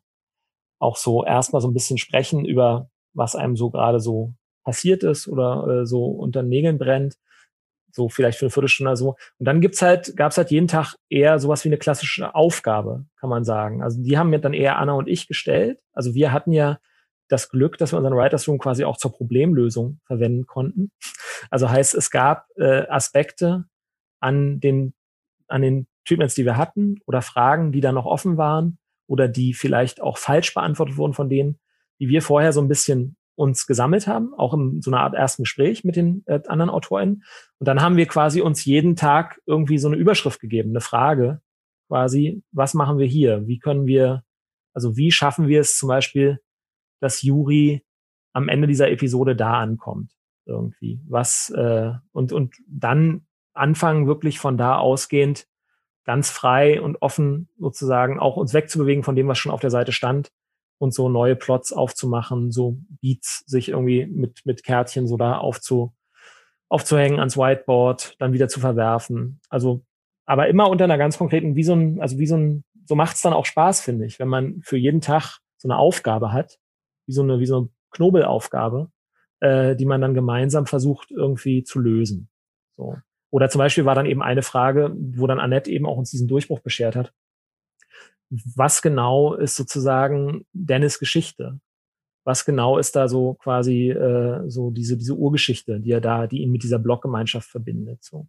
Und das ist irgendwie witzig, weil Dennis ist ja die Figur, die ich bin, quasi, mhm. also meine meine meine kleine Kindheitserfahrung.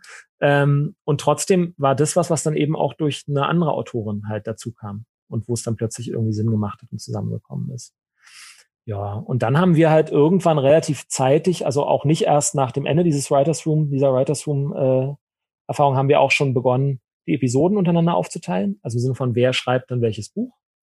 Und das war auch gut, weil dann jeder, jede auch schon mal so ein bisschen nochmal so einen extra Fokus auf bestimmten Fragen hatte, die für ihre Figuren oder die für die Figuren in ihrer Episode relevant werden und dann sozusagen von da aus auch immer so ein bisschen mitdenken konnten in allem, was wir über die anderen Episoden dann äh, überlegt und geplottet haben. Genau, ein paar Fragen aus dem Publikum, auf die wir noch nicht eingegangen sind. Ähm, das sind die Fragen zum Beispiel, wie ihr ähm, zu Sky gekommen seid und wie die Kooperation oder die Kooperation, die Arbeit mit Sky zusammen zustande kam. Die haben wir nämlich auch nochmal in der Episode 94 äh, mit euch beiden besprochen gehabt. Äh, dementsprechend könnt ihr da auf jeden Fall reinhören, außer ähm, du möchtest hier irgendwie. Ich kann es ja nochmal kurz. Genau, kannst ja kurz. Ja noch mal kurz, genau. äh, kurz, kurz umreißen. Ist ja nicht, es ist ja sozusagen kein Hexenwerk. Also wir hatten äh, wir hatten den Piloten und dieses Grundkonzept, Anna und ich gemeinsam entwickelt, unter anderem im Rahmen von so einem Workshop. Midpoint heißt der, äh, Midpoint TV Launch. Das ist ein ganz toller Workshop, den würde ich allen sehr ans Herz legen. Der wird co-organisiert von äh, HBO Europe und der FAMU in Prag. Und der ist, richtet sich vor allem an, sagen wir mal jetzt eher osteuropäische AutorInnen, aber auch deutsche Projekte sind sehr willkommen. Man bewirbt sich damit ein Projekt und dann gibt's über inzwischen drei Workshop-Phasen, die immer im Rahmen von unterschiedlichen Festivals stattfinden, über ein Jahr oder über so, ja, über ein Jahr kann man sagen. Äh, in verschiedenen Schritten wird dann jeweils eine Woche quasi der, der Stoff weiterentwickelt. Einerseits in einer Gruppe mit anderen, mit den anderen AutorInnen und Produzenten und aber auch mit ganz tollen Tutoren, die einem dann da weiterhelfen. Und in diesem Rahmen ist zum Beispiel der Pilot entstanden. Also das heißt, in dem ersten Workshop haben wir den Piloten, äh, wie sagt man so schön, wenn man es auf Deutsch sagt, klingt es komisch, gebrochen. Wir haben den Piloten gebrochen. Aber das, Sto das Story, das Storybreaking, also, also die Ideen, die schon da sind, irgendwie in diese, in dieses Pilotkonzept, in diesen Plot zu gießen. Und dann zwischen den Workshops haben wir den halt dann geschrieben, den Piloten, auf Englisch das alles natürlich, war ein internationaler Workshop. Und dann gab es sozusagen Feedback dazu in dem zweiten Workshop und äh, weitere Arbeit an einem Konzept, an einem Pitch und so weiter. Und das war richtig gut. Also es sind einfach tolle Leute, mit denen man da zu tun hat. Es gab einen ganz tollen Tutor, den wir hatten, Steve Matthews heißt der, ist so ein Commissioning Editor bei HBO Europe quasi, ähm, der den Stoff halt einfach super verstanden hat und uns halt richtig gute Tipps dazu geben konnte. Auch einige kleine Beats, also dass zum Beispiel Scherbe es dann schafft, sein Kind zu füttern, indem er die Drogen, die ja quasi so der sein sein sein Bane sozusagen sind, die er auch versucht dann wieder loszuwerden, um irgendwie Geld für das Essen zu bekommen, dass er das dann eintauscht äh, bei so einer Frau, die dann sein Baby säugt für ihn. Das ist zum Beispiel ein Beat, der von einem der Tutoren da äh, ins Spiel gebracht wurde, den wir dann einfach mal mit sozusagen mit seiner Erlaubnis natürlich dann irgendwie auch eingebaut haben. Weil, ähm, genau, und ähm, da gab es dann am Ende dieses Workshops, äh, gab es einen sogenannten HBO Europe Award, der für das vielversprechendste Projekt quasi da ausgelobt wurde. Den haben wir bekommen, was super cool war wir haben dann sozusagen, weil wenn du irgendwo HBO Europe drauf schreibst, so HBO klingt natürlich erstmal so super, boah, toll. Ähm, und äh, haben dann quasi damit einerseits uns beim Berlinale Corpo Series beworben, um da zu pitchen, den Stoff. Waren da so ein bisschen so das Dark Horse, weil wir natürlich so, eine, so ein Stoff waren, der bisher rein Autoren getrieben war, mit keiner Produktionsfirma an Bord ähm, und auch noch keiner Finanzierung.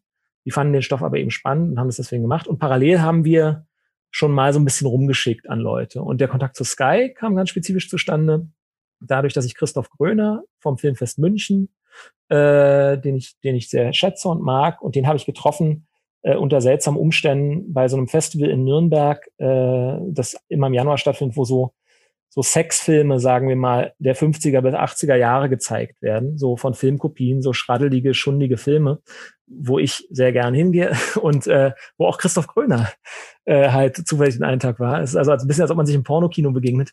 Ähm, und, äh, und da hat er dann gefragt, was macht ihr denn gerade, was machst du denn gerade? Und da habe ich ihm erzählt, ein Projekt und er war dann so, ach, das klingt ja spannend, er kennt da einen bei Sky Deutschland und die suchen, glaubt er genau sowas.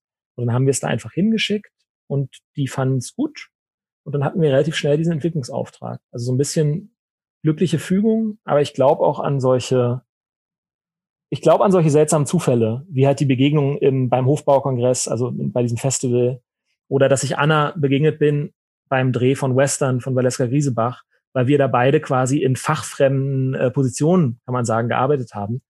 Äh, also ich als Regieassistent, sie als Produktionskoordinator. Und wir haben uns da aber über diese Arbeit dann kennengelernt und sind dann wiederum zu diesem Projekt gekommen. Also ich glaube an dieses sich auch so ein bisschen verschwenden sozusagen als Filmemacher, Filmemachender und nicht so sehr immer nur so eitel auf sein eigenes kleines Ding zu schauen und zu gucken, wie man jetzt karrieristisch irgendwie möglichst damit am weitesten kommt, sondern einfach immer äh, seinen Interessen wirklich zu folgen, auch in Projekten von anderen Leuten. Und da ergeben sich dann irgendwie, glaube ich, immer ganz zwangsläufig so Verbindungen, die einen dann weiterführen, wenn man offen ist und äh, wirklich auch Lust hat auf solche Impulse und Kollaborationen. Genau. Es gibt noch so ein, ein zwei Fragen im, im Chat. Wir haben eigentlich quasi nur noch eine Minute. Und dennoch sind das aber so äh, auch sehr, sehr lange äh, Fragen und auch sehr spannende Fragen, die ich gerne noch äh, die, die, Chance geben möchte, beantwortet zu werden. Zum Beispiel Daniel sagte, ich hatte vor ein paar Jahren das Glück, Hausen als Drehbuchlektor für die MDM zu lesen und war sehr begeistert. Der Film hat mir auch gut gefallen. Ich kenne daher eine andere Drehbuchfassung als die der verfilmten Serie. Warum ist zum Beispiel der Architekt aus den oberen Stockwerken rausgeflogen und warum habt ihr euch für ein verändertes Finale entschieden? Im Drehbuch hatte ich stärker den gesellschaftlichen und utopischen Gedanken der Platte vor Augen. Den Film fand ich im Vergleich stärker fantasiehaft. War das eine bewusste Entscheidung? Also einerseits insofern, als dass zum Beispiel der Architekt tatsächlich irgendwann äh, rausgefallen ist, glaube ich eher aus Gründen, die dann waren, dass man nochmal die Episodenzahl verringern musste und irgendwie äh, nicht mehr zu viele Geschichten aufreißen konnte oder wollte vorm Finale. Ähm, das mit dem sozusagen der Bewegung hin von sozusagen dem, sagen wir mal, gesellschaftlichen, gesellschaftlich utopischen Plattenbezug hin zu einer, sagen wir jetzt mal, etwas allgemeineren Horrorerzählung. Das ist was, was sicherlich auch viel dann in der Umsetzung passiert ist. Also das hat dann auch immer ganz viel natürlich zu tun mit äh, dem, was irgendwie andere Beteiligte, der Sender, die Regie auch noch mit reinbringen und reinbringen wollen. Das ist ja auch legitim. Und ähm, genau, also da, das wäre jetzt meine Antwort darauf. So ein bisschen unbefriedigend vielleicht. Aber ich, ähm, ich freue mich, dass Ihnen die Drehbücher so gut gefallen haben. Und, äh, und bin da sozusagen auch bei ihm, dass es uns immer wichtig war, in dem Rahmen, in dem wir das konnten, äh, quasi auch diesen gesellschaftsutopischen Aspekt äh, dann quasi auch immer drin zu halten in der Geschichte. Genau. Wir haben noch ein paar Sachen, noch ein paar Fragen. Zum Beispiel, das geht so ein bisschen mehr auf, äh, auf tatsächlich direkt den Dreh, aber vielleicht kannst du das ja trotzdem beantworten. Äh, Heidrun fragt, wo wurde gedreht? War das vorrangig in einem echten Plattenbau und wie wurden Drehorte gefunden und ausgewählt? Also tatsächlich war es nicht in einem echten Plattenbau. Es wurde gedreht äh, in größtenteils die Interiors, aber auch die meisten Exteriors. Also der Block selber, der gesamte große Block ist ja jetzt digital, eine digitale Kreation ähm, in, in einem alten, im alten, ja, was war das, so ein äh, Militärkrankenhaus, glaube ich, in Buch, also am Rand von Berlin. Das hatte halt irgendwie einfach gute, äh, sozusagen, also da man irgendwie nicht konnte und auch nicht wollte, alles zu bauen und es gleichzeitig sehr schwer sich gestaltet hat, wirklich Räumlichkeiten einer echten Platte zu finden, die man sozusagen, die auch den Anforderungen entsprechen, die man hat für die Serie, war das so ein gutes, so, ein, so, ein, so eine gute quasi, äh, wie soll man sagen, ein guter Kompromiss, wo man eben mit ein bisschen Zubauten in diesen Innenräumen einiges machen konnte. Es gab Fahrstuhl und so weiter. Ähm, tatsächlich, also in dem Maß, in dem ich involviert war in diese Motivsuche, weil das natürlich dann auch eine Sache ist, in der noch ganz andere Aspekte, Produktion, Regie und so weiter eine Rolle spielen, kann ich sagen, dass wir natürlich auch lange geguckt haben, ob man irgendwie einen echten Plattenbau findet, den man quasi so weitestmöglich auch in seinem, sagen wir mal so, in seiner sozialen Einbettung äh, mitbenutzen kann. Also es gibt ja zum Beispiel ganz tolle Platten, die sind leider so ein bisschen über äh, overused. die sieht man leider sehr oft in Filmen. Äh, diese Scheibenhochhäuser in Halle Neustadt. Das sind so fünf in einer Reihe stehende, ganz tolle, auch sehr ungewöhnliche also auch nicht so klassische DDR-Plattenbauten, sondern die sind nach so einem schwedischen Prinzip gebaut worden, äh, so ein, mit so einem Stahlbetonskelett und die sind sehr eindrucksvoll. Und da hätte man sich natürlich vorstellen können, vielleicht auch an und um so eine von diesen Scheiben zu drehen. Ähm, aber es hängt natürlich auch immer total davon ab, ob man überhaupt Besitzer ausfindig machen kann, ob es da die sozusagen die Möglichkeit gibt, dann überhaupt zu drehen und so weiter. Also da kann ich mich nur sozusagen äh, bedingt zu äußern was dann letztendlich da die Begründungen waren. Und die letzte Frage ähm, von Dominik, Thema einzelne Episoden Drehbücher schreiben. Wie schafft man es, wenn jeder gleichzeitig an einer anderen Episode arbeitet, trotzdem ein einheitliches, stimmiges Ergebnis zu schaffen hinsichtlich Dialog und Sprache? Also das ist ja ist kein Geheimnis. Das erreicht man schon dadurch, dass am Ende Anna und ich alle Bücher nochmal überarbeitet haben.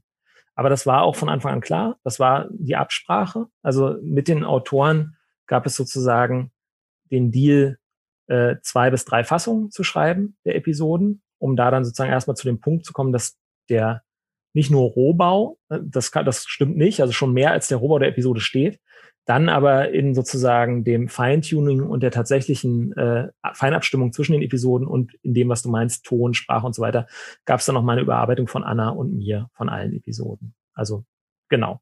Das ist aber offen sozusagen kommuniziert. Wir haben auch alle unsere Fassungen und die Überarbeitung, die wir gemacht haben, dann immer noch geteilt mit den ursprünglichen AutorInnen natürlich, um sozusagen auch ihre äh, ihr okay in Anführungszeichen. Natürlich am Ende hätten wir immer stechen können, äh, aber ähm, um einfach auch nochmal Input zu bekommen, wo sie dann das Gefühl haben, dass wir vielleicht was falsch verstanden haben oder dann nochmal falsch umgesetzt haben und so weiter. Und das lief aber unproblematisch. Also weil wir es auch offen einfach gespielt haben. Das ist, glaube ich, wichtig dann. Eugene, wollen wir rüberwechseln? Ja, definitiv. Deswegen erstmal hier kommen wir langsam zum Ende. Tim hat das schon netterweise in die in den Chat geschrieben. Erstmal genau vielen Dank auch an euch da draußen fürs Zuhören und dass ihr dabei wart und hoffen natürlich, dass ihr auch bei der nächsten Runde in, in die Film Talk Meets Master School Drehbuch auch dabei seid und ja, beiwohnt. Deswegen, ich bedanke mich auch bei Eva natürlich und bei Thomas für die Möglichkeit, hier ähm, diese Veranstaltung zu, zu machen. Und das wollen wir natürlich regelmäßig machen. Dementsprechend, das, das kommt, wir planen an dem nächsten. Und wir freuen uns natürlich auch da, wenn ihr Lust habt, dabei zu sein. Und natürlich, wenn ihr Lust habt, auch auf unsere vierte Staffel, die bald startet. Ne? Ja, Anfang März geht's los. Und wenn ihr nicht schon bei der Master School Drehbuch beim Newsletter seid, wo ihr natürlich erfahrt, wann äh, diese Veranstaltung wieder stattfindet, dann könnt ihr auch und zusätzlich zu uns beim Newsletter dabei sein. Da geht ihr einfach auf unsere Seite, wobei die gerade noch so ein bisschen in Bearbeitung ist. Ähm, aber da bleibt ihr auf jeden Fall auf dem Laufenden oder ihr folgt uns bei Spotify. Oder ihr kommt gleich mal mit rein und quatscht eine Runde mit uns. Da freuen wir uns auch drüber. Ja, von unserer Seite auch ganz, ganz vielen Dank, ähm, auch an Eugene und Susanne für das tolle Gespräch. Ähm, ich fand es ganz toll, auch in die Rituale und den Writers Room von Hausen reinzugucken. Oder gibt es eigentlich Entschuldige, weil du gerade davon sprichst, ich habe eine Sache vergessen, die ich eigentlich erzählen wollte. Also was wir, wir haben uns sehr bemüht, in dem Writers Room tatsächlich auch ein Environment zu schaffen, in dem sozusagen den Leuten die richtigen Ideen kommen können und so weiter. Ne? Also wir hatten erstens eine Couch, auf der man auch liegen konnte, das fand ich wichtig. Ähm, und wir haben so ganz viel so Comicbooks, äh, Sachen, bei denen wir das Gefühl hatten, die haben was zu tun mit der Serie oder mit dem Humor der Serie. Zum Beispiel, was ich wichtig fand, es war so immer so eine Ausgabe von Schwarze Gedanken. Das ist so ein Comic von André Franquin. Der hat Spiro und Fantasio eigentlich geschrieben, aber der hat auch schwer an Depressionen gelitten und hat, äh, hat sozusagen die schwarzen Gedanken hießen die. Das waren so einseitige Comicstrips, in denen immer so ganz fiese, gallige, humorige, äh, dunkle, sozusagen kleine, so witzige Geschichten, aber halt so sehr böse. Und ich hatte das Gefühl, dass das, diese Art von schon Humor, aber auch so ein Galgenhumor äh, immer super viel mit Hausen zu tun hatte. Und das lag zum Beispiel immer da, so dass man immer mal reingucken konnte, wenn man das Gefühl hatte, man braucht mal die Inspiration oder sowas. Genau. Ja, besonders berührt hat mich auch vorhin, dass du gesagt hast, Till, ich glaube an das sich verschwenden in der mhm. Filmbranche. Das, ähm, äh, ja, das Gefühl habe ich auch, aber das war so ein schöner Ausdruck dafür. Mhm. Ähm, das nehme ich jetzt auch gleich noch mit zu Wonderme. Super. Ciao. Bis gleich. Tschüss. Tschüss. Tschüss.